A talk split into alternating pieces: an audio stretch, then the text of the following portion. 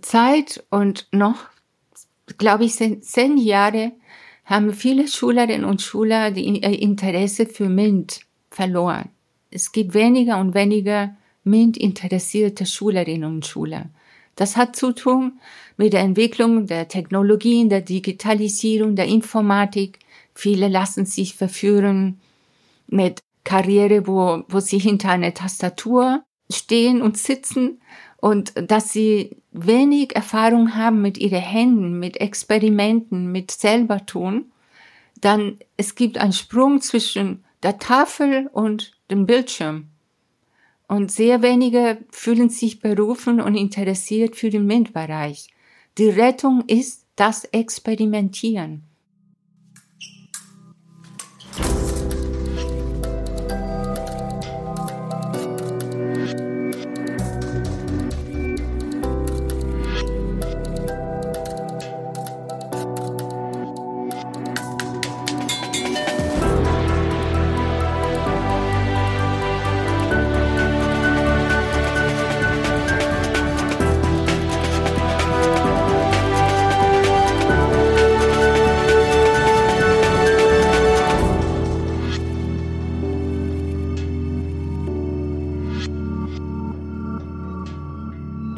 Herzlich willkommen beim Durchfechter. Schön, dass ihr wieder dabei seid. Diesmal hören wir Cecilia Scossa-Lesch. Sie ist Astrophysikerin, arbeitet in München an der Ludwig-Maximilians-Universität und tut etwas Besonderes. Sie bringt komplexe Wissenschaft in den Schulunterricht. Und zwar in Form von Experimenten. Das ist ihre Leidenschaft, dafür gab sie sogar ihre Arbeit als Astrophysikerin auf. Cecilia Scorsalesch hat erkannt, dass zwischen den Naturwissenschaften und dem Schulunterricht eine viel zu große Lücke klafft. Kinder werden aus ihrer Sicht im Biologie- oder Physikunterricht zu sehr mit Theoriewissen zugeschüttet. Die Entdeckerfreude aber bleibe oft genug auf der Strecke. Natürlich wünschen sich viele Schulleitungen und Lehrkräfte das selbst ganz anders. Sie haben aber schlichtweg oft genug gar nicht die entsprechenden anschaulichen Materialien und Lehrkonzepte zur Hand, mit denen sie einen Unterricht zum Anfassen, zum Entdecken, zum Ausprobieren gestalten könnten. Cecilia Scorsalesch erarbeitet diese Materialien und baut dabei Brücken zwischen Wissenschaft und Schule. Hierfür bekam sie bereits mehrere Preise verliehen, so auch vom Stifterverband, für ihr neuestes Projekt Der Klimawandel Verstehen und Handeln. Scorsalesch entwickelte hierfür gemeinsam mit Atmosphärenwissenschaftlern und dem Lehrer Moritz Strähle einen Klimakoffer mit zwölf Experimenten und Aktivitäten, die die wichtigsten Phänomene der Erderwärmung anschaulich vermitteln. Über 1700 Schulen aus Deutschland, Österreich und der Schweiz haben den Klimakoffer schon bestellt.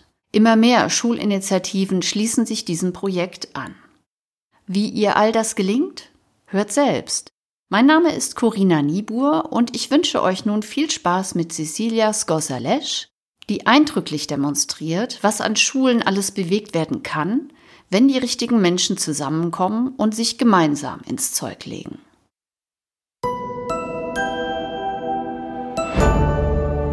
Die Energiewende braucht unsere Hände. Wer baut die Solaranlagen, die Photovoltaik, wer baut die Windräder, die Biomassenanlagen? Und im Moment gibt's um die 900.000 leere Stelle für die Energiewende.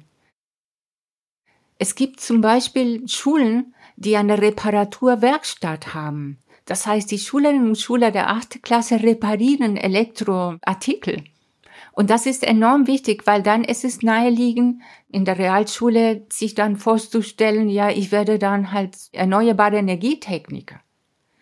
Und diese Brücken müssen wir ständig bauen und ihnen zeigen, es ist nicht nur eine Welt, die wir steuern werden von einem Computer aus, wo wir unsere Hände nicht schmutzig machen. Nein, dazwischen gibt es eine Welt, die wir mit unseren Händen errichten wollen und es ist enorm wichtig, dass diese Berufe wieder positiv bewertet werden. Als ich hierher kam, habe ich meinen Vater angerufen und gesagt, ich bin in einem Paradies. Es gibt so viele technische Berufe. Und der Professor Appenzeller, der Direktor, der spricht mit dem Meister von der Metallwerkstatt, als ob er wirklich ein anderer Professor wäre. Die Wertschätzung war da. Nur durch diese digitale Welt gibt's dann ein Image. Und dieses Image ist von einem Manager und einer Managerin, die alles mit dem Computer macht und viel Geld verdient. Und dagegen müssen wir was tun. Ich denke, jedes Forschungsgebiet der Naturwissenschaften könnte elementarisiert werden. Auch für die Schule. Und ich halte es für enorm wichtig, dass man nicht nur einen Kanon lernt in der Schule von der Chemie, Physik, Biologie, sondern dass man dann Forschungsbezüge schon bekommt. Was sind die Fragestellungen der aktuellen Forschung dazu? Und das begeistert sehr viele junge Menschen. Das ist wirklich sehr, sehr, sehr wichtig, dass sie dann erfahren, was machen sie da drin in diesem Labor? Welche Fragen sind noch offen? Dass es so wie eine Abenteuer ist und nicht nur Fakten und Antworten, weil in der Schule lernt man schon die Antworten der Wissenschaft, aber die große Suche ist noch da. Es ist enorm wichtig für Kinder, egal Mädchen oder Jungs, dass man mit den Händen Experimente durchführt, Modelle baut, ja? weil durch dieses Experimentieren können sie herausfinden, welche Zusammenhänge zwischen den Phänomenen bestehen. Zum Beispiel, wenn ich dann eine leere Plastikflasche in den Kühlschrank stelle, dann nach einer Weile ist sie so wie, wie zusammengepresst, weil die Luft innen drin kontrahiert hat und dann ist der Druck dann ähm, niedriger geworden. Und solche Zusammenhänge zu entdecken und festzustellen, zielen auf die Kausalität in der Welt. Ja, und dann diese Frage, jetzt haben wir hier dieses Stück Eis gefunden, ist das Eis oder ist es dann vielleicht ein Stück Glas? Und wie finden wir das heraus? Und die Kinder dann denken in hypothetisch dann vermuten sie, ja, das könnte ein Eis sein oder ein Stück Glas sein, das liegt doch in Schnee. Wie können wir das herausfinden? Dann bringen wir das herein und schauen, ob es schmilzt oder nicht. Und so entsteht ein naturwissenschaftliches Denken, in dem man mit Hypothese und Experimente Dinge über die Welt herausfindet. Und nicht nur lernt, pass mal auf, das kann ein Glas sein, fass es nicht an. Dieser Raum musste eröffnet werden in viele Schulen. Es gibt sehr gute Lehrerinnen und Lehrer in Deutschland, die nehmen sich die Zeit, um die Kinder zu motivieren am Anfang. Was wissen wir darüber, über ein Phänomen oder über ein Objekt oder Tier oder Pflanze? Aber das Experimentieren selbst kommt definitiv zu kurz. Das ist wirklich, wirklich schlimm. Die, die Kinder sitzen da wie leere Gefäße und die werden ausgefüllt mit Fakten und lernen das und lernen das. Und an der Stelle muss ich sagen, dass meine öffentliche Gymnasium in Venezuela viel besser war. Wir hatten pro Theoriestunde in Physik, Chemie und Biologie ein Labor. Immer. Jede Woche. Das heißt, was wir dann gelernt haben, haben wir selber dann erforscht, experimentell. Und das finde ich schade, dass hier in Deutschland die Schulen nicht darauf geplant wurden oder sich nicht danach richten. Es ist zu theoretisch, was hier passiert.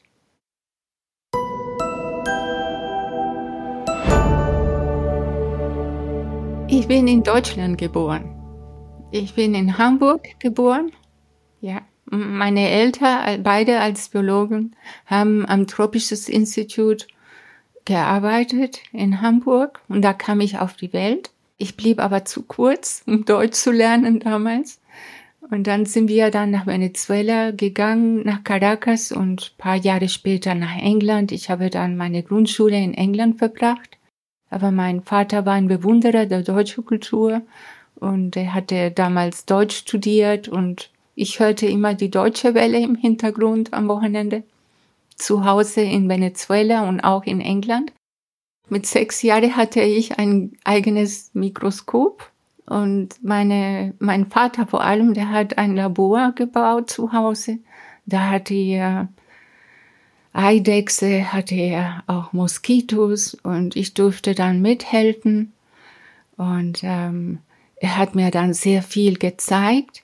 Und diese Art und Weise, seine Wissenschaft an kleine Kinder zu vermitteln, das habe ich sehr genossen und das habe ich von ihm gelernt. Als wir in England gewohnt haben, mein Vater hat uns am Wochenende mit meiner Mutter ins Museum eingeladen und sofort, als wir nach Hause ankamen, fing ich an, Repliken aus allem, was ich gesehen hatte, zu basteln. Und dann haben wir ja wie ein Museum zu Hause gehabt, sei es die ägyptische Kollektion war da oder Urmenschen und ähm, Fossilien. Ich habe alles so nachgebaut mit Knete, mit Pappmaché, kleine Seilen. Ich habe Steine gesammelt und das waren die Lanzen der Urmenschen. Und dann habe ich einen aus Filz wie einen Entwicklungsweg gebastelt und dann von der Eiszeit und die Tiere, die damals gelebt haben und dann früher und früher, bis, bis mein Vater dann gesagt hat, jetzt bist du dann bei Luca angekommen, das ist der Common Ancestor, äh, da weiß man nicht, wie das Leben entstanden ist und das fasziniert mich immer noch. Also es gab eine ganze Palette und dann dadurch, dass mein Vater uns so viel beigebracht hat und vermittelt hat, entstand wirklich der Wunsch in mir, das zu kommunizieren. Es war in der Familie drin. Mein Vater hat immer gesagt, es gibt keine Naturwissenschaft ohne Gesellschaft. Und als wir an der, im Gymnasium waren, wir haben dann über Parasiten und Bakterien gelernt. Und der Lehrer von Biologie hat sich zusammengetan mit meinem Vater und wir gingen dann in den Slums und haben dann Filter, Wasserfilter installiert für die armen Familien, aber gleichzeitig haben wir sie aufgeklärt. Als Schülerinnen und Schüler haben wir kleine Plakate gemalt mit vergrößerte Parasiten und Bakterien und dann haben wir dann diese Familien darüber berichtet, wie gefährlich es ist, wenn ihre Kinder oder sie selbst schmutzige Wasser trinken. Und so kam ein Stück Verantwortung und Ethik in diese Abenteuerforschung. Also mein Vater hat das nie trennen können und ich auch nicht.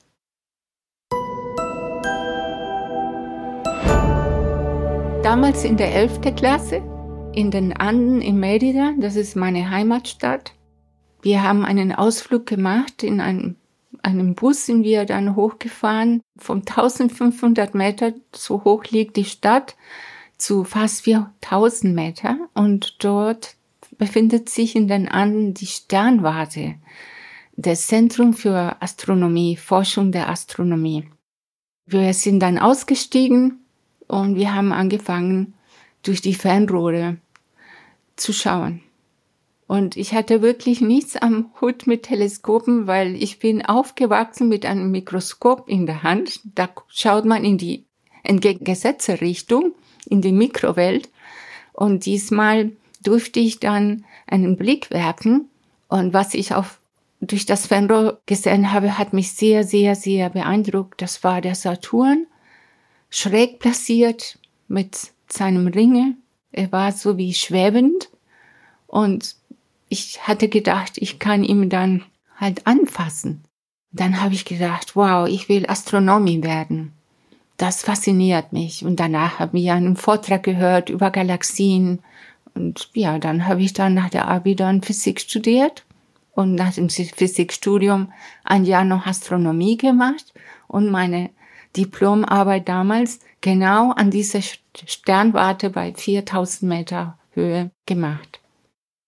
Man konnte dort übernachten, mehrere Tage lang oder Wochen lang, je nachdem, wie lange die Beobachtungen gedauert haben. Wir haben Richtung Bürgerhaufen das Teleskop gerichtet und dann haben wir damals mit der Fotoplatten Belichtungszeiten von 45 Minuten bis eine Stunde. Und was wir gesammelt haben auf der Fotoplatte war das Licht vom Galaxien, der sogenannte Bürgerhaufen vom Galaxien. Und das Licht von diese Galaxien braucht 50 Millionen Jahre, um uns zu erreichen. Und das habe ich in eine Fotoplatte gehabt. Ne? Und ich war total beeindruckt. Und was habe ich dann gemacht? Ich habe halt die Struktur dieser Galaxien erforscht, die Lichtverteilung, das heißt, wo sitzen die Sterne, mehr in der Mitte oder gleichmäßig verteilt, welche Formen diese Galaxien haben. Und später an der Landesternwarte habe ich dann dasselbe gemacht in Heidelberg, aber von den Teleskopen der Calaralto Observatorium. Das Calaralto Observatorium, das liegt dann in Südspanien und dann habe ich dann spektroskopiert und die Dynamik, die Bewegung dieser Galaxien erforscht. Und dadurch dann konnte ich sehr viele Informationen gewinnen. Und erst dann kann man sich dann Gedanken machen über, wie sind überhaupt diese Galaxien entstanden und warum sind sie so, wie sie sind.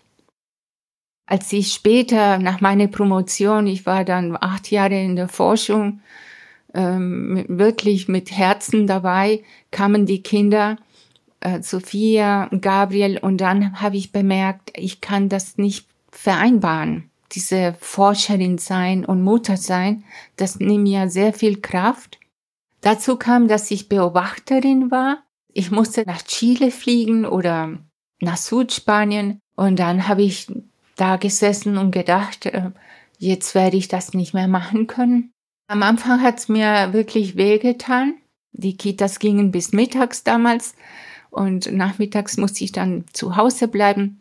Und die Leiterin der Kita, hat mich eingeladen, für die Kinder was zu machen äh, zum Thema Astronomie und es gab auch einen Elternabend und dann habe ich Vorträge gehalten und auf einmal wechselte ich von der reinen Forschung in der reine Vermittlung für Kinder und später halt für Jugendliche in der Sekundarstufe. Das war mein Weg durch meine eigenen Kinder.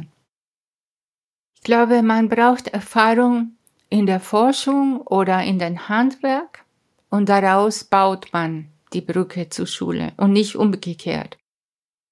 Ich würde das nicht aufgeben. Das gefällt mir sehr, was ich mache. Es ist, es spricht meine Berufung und so habe ich das in der Kindheit bekommen und ich konnte das nicht kombinieren mit Forschung und Vermittlung. Also wähle ich aus, ich vermittle, ich elementarisiere und ich bin Brückenbauerin.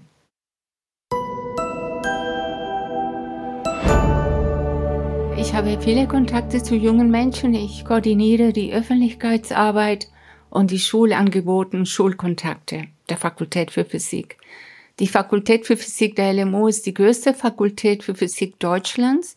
Wir haben neun Forschungsbereiche und zu diesem Forschungsbereiche dann elementarisiere ich Inhalte und durch diese Materialien können dann die Lehrer zu Inhalten der Biophysik, der medizinischen Physik, der Festkörperphysik im Unterricht was vermitteln. Wir wissen, dass der Klimawandel ist die größte Herausforderung der Menschheit. Nie zuvor brauchen wir die Verbindung zwischen Wissen und Handeln. Und wir wissen auch über die große Betroffenheit unter jungen Menschen, was das auslöst in ihnen. Und wir haben sie unzählige Mal freitags auf der Straße fördern hören.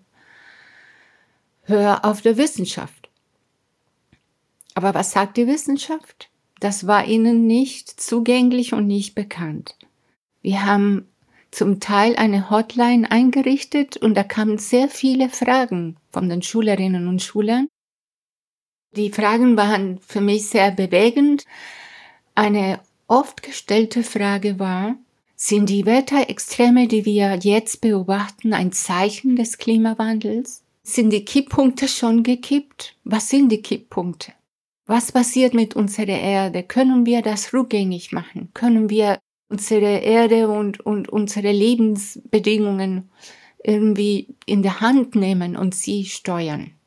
Und da sehen Sie, die Fragen waren sehr, sehr schwierig zu beantworten, die haben aber darauf bestanden, ich musste ehrliche Antworten geben.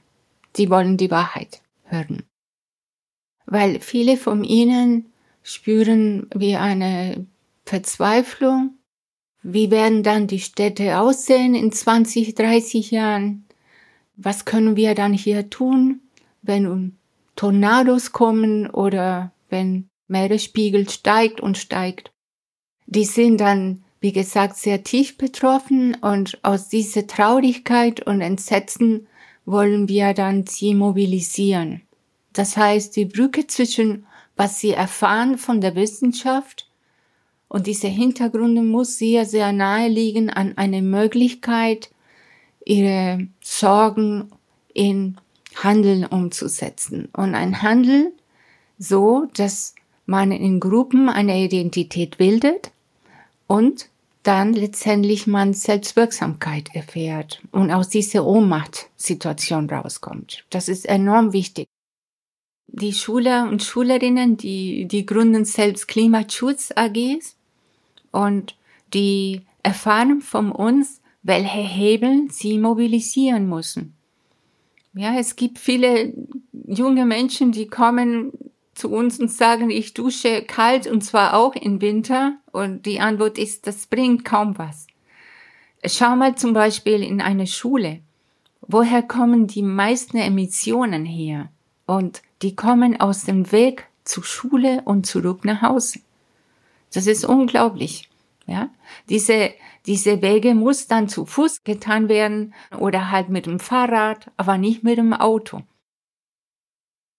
Angesichts der Problematik und der Schwere und der Ernste der Lage habe ich gedacht, ich muss dann wirklich dann sehr viel investieren in der Entwicklung von Materialien in Anlehnung zu Atmosphärenphysik.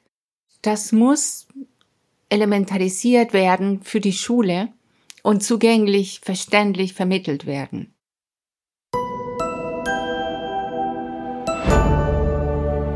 Mit diesem Koffer kann man zwölf Aktivitäten und Experimente durchführen zum Thema globale Erwärmung.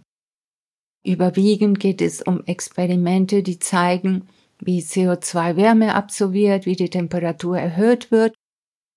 Und diese Fragen beantworten wir über unser Projekt das nicht nur darauf gerichtet ist, die Wissenschaft hinter dem Klimawandel zu elementarisieren, sondern auch eine Zukunftsvision zu vermitteln.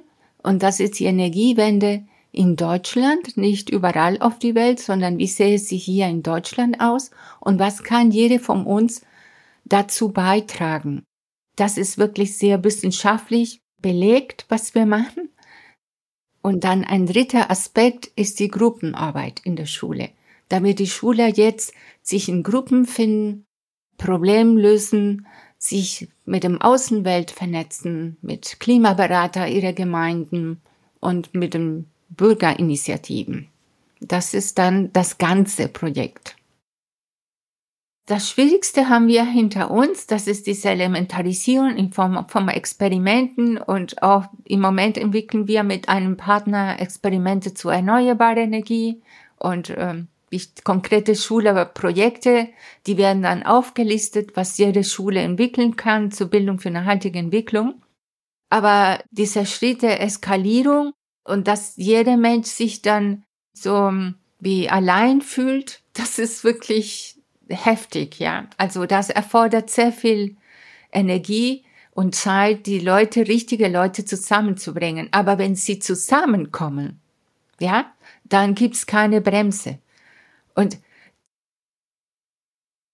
wir werden jetzt hochskalieren, das heißt, unsere Pilot-Testphase ist vorbei und wir haben jetzt Partner und Partnerinnen in fast alle Bundesländern. Es fällt noch Saarland. Dahin gehen wir bald, um Lehrerinnen und Lehrer zu begeistern.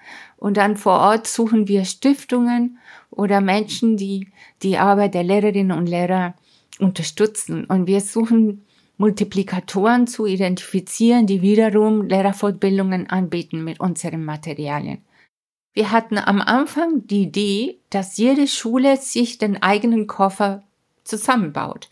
Und Moritz Stell und ich saßen drei Monate lang mit Stefan Krüller in ein Dokument, der Klimakoffer selbst bauen. Die meisten Anfragen waren, wo kaufe ich den Koffer? Und dann standen wir von der Problematik, wir hatten nie vor, diese Koffer zu verkaufen. Und als Universität können wir hier sowas nicht machen. Dann haben wir gesucht und gesucht und die Caritas-Werkstatt in Dachau zeigte Interesse, baute der Koffer nach und die sind jetzt die Produktion und Vertriebsstelle des Koffers. Das heißt, jeder, der den Koffer möchte, nicht selber bauen will, kann dann den Koffer dort bestellen und beziehen. Und so haben wir das ausgesorgt. Und das war ein enormer Schritt. Das ist so wichtig gewesen für uns, weil dann ist es unabhängig davon, wer der Koffer bestellt oder nicht. Unsere Anliegen ist, uns zu fokussieren in der Lehrerfortbildung und die Vermittlung dieser elementarisierten Inhalte. Und dann, das Problem ist gelöst von dem Koffer. Das tragen wir nicht mehr auf unseren Schultern.